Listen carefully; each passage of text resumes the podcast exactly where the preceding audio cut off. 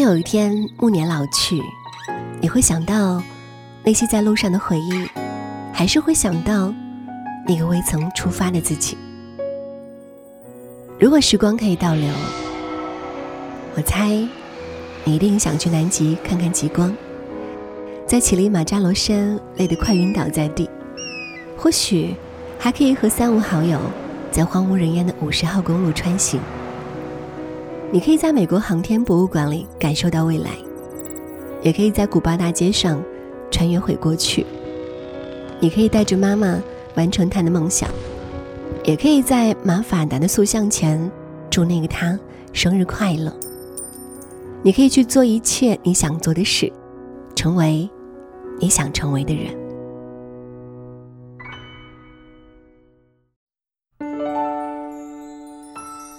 如果有一个季节可以代表青春和热情，那一定是夏天了。不管是什么年龄的你，到了夏天都总能感受到热情不灭。至于一说到夏天的旅行，也总让人觉得要去绿色的、广阔的地方去看一看。所以呢，西北环线自驾成为大家都很向往的一个玩法。夏天来到大西北，你能感受到开阔的天地和舒畅的身心。一趟旅行下来，整个人都会变得阳光很多。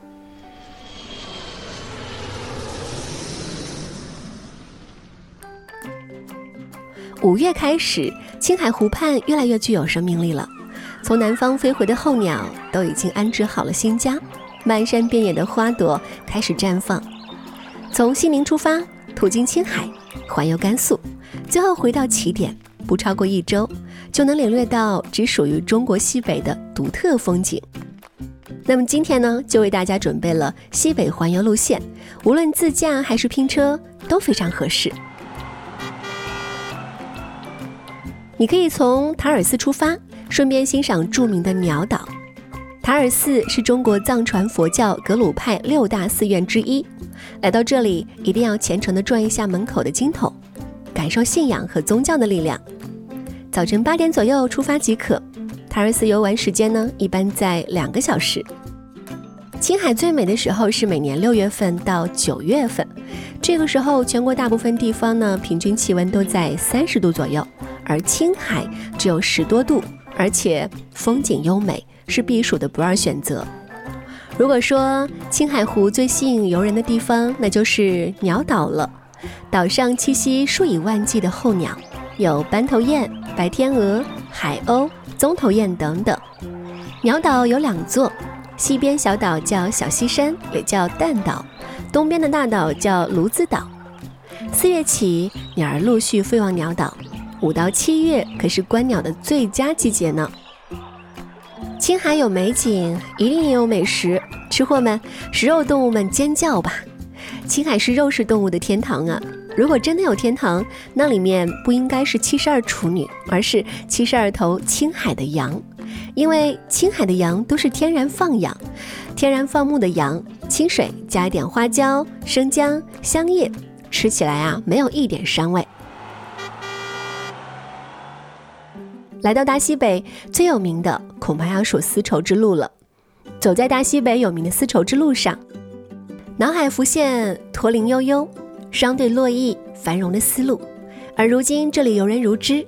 丝绸之路上非常有名的鸣沙山月牙泉和莫高窟，都离敦煌市区不远，非常的方便。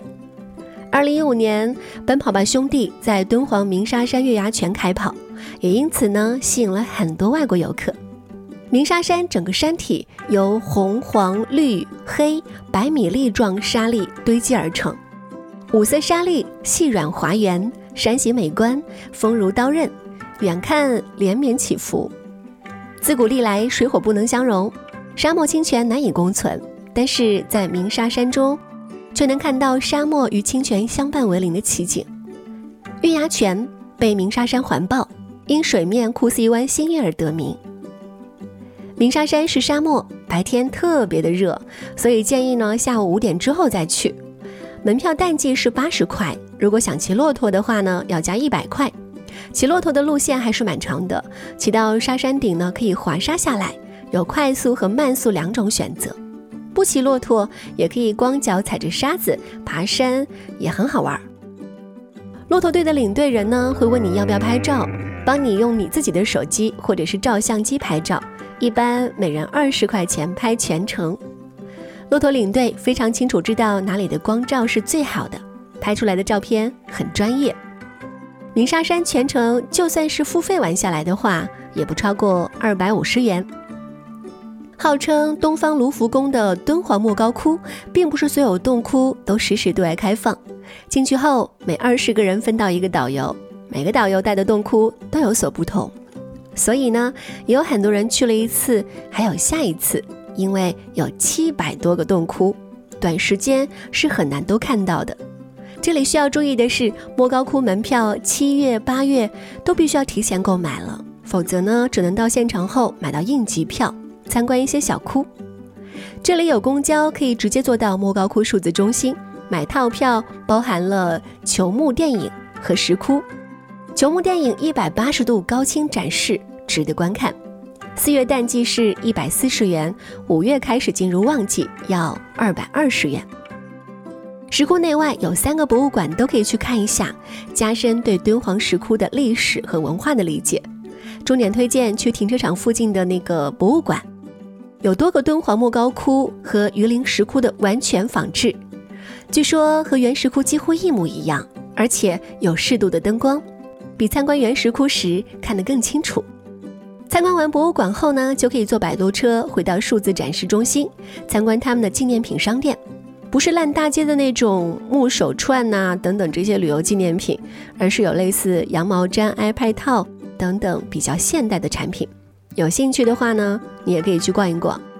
整个敦煌木高窟参观时间呢，大概是三天五个小时至六个小时，根据个人对壁画艺术等的喜好程度。粗看还是细看，时间都是不同的。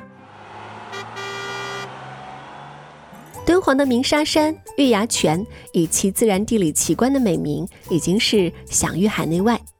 而可与其相媲美的玉门关、雅丹魔鬼城却鲜为人知。这里的雅丹地貌呢，是一种典型的风湿性地貌，壮丽、雄浑、怪异和神奇，这些词通通用在这里都不为过。不亲临其境是无法领略的。夜幕降临之后，尖利的劲风犹如千万只野兽在怒吼，令人毛骨悚然，也因此得名魔鬼城。魔鬼城整体像一座中世纪的古城。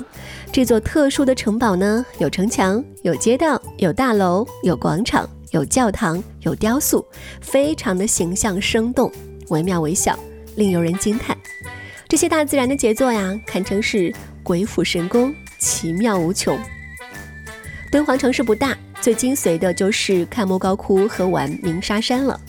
其实旅游两天就差不多了，三天时间够多。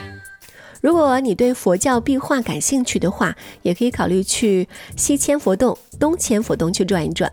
但石窟比较少，榆林石窟有四十多个石窟，但在瓜州比较远，坐长途汽车去大概要四个小时。或者也可以考虑呢，在行程第二天的时候才去莫高窟，在莫高窟细看一整天，认真看看博物馆中的介绍，一定受益良多。然后再去看看魔鬼城的雅丹地貌。天气方面的话，敦煌的日夜温差比较大，白天太阳比较烈，很容易晒黑。去之前呢，一定要先查询好天气预报。白天最高气温超过二十度，短袖、防晒的罩衫，还有薄裤或者是长裙、围巾都必不可少。围巾除了防晒呢，还能防沙，非常的实用。女生可以选一个色彩鲜艳的围巾和裙子，裙子大概七八分长就可以了。在灰蒙蒙的大漠拍照出来的效果特别好。这里呢，晚上气温低于十度，再加一个厚一点的外套，最好是能放在背包里。随时冷了就能添加，另外还要记得随身带足水和干粮，因为西北啊真的很干很干，一直要补充水分。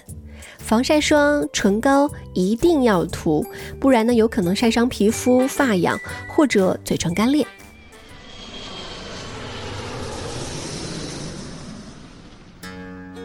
怎么样，美丽又神秘的大西北吸引到你了吗？好了，今天的节目就到这里了。下期见喽。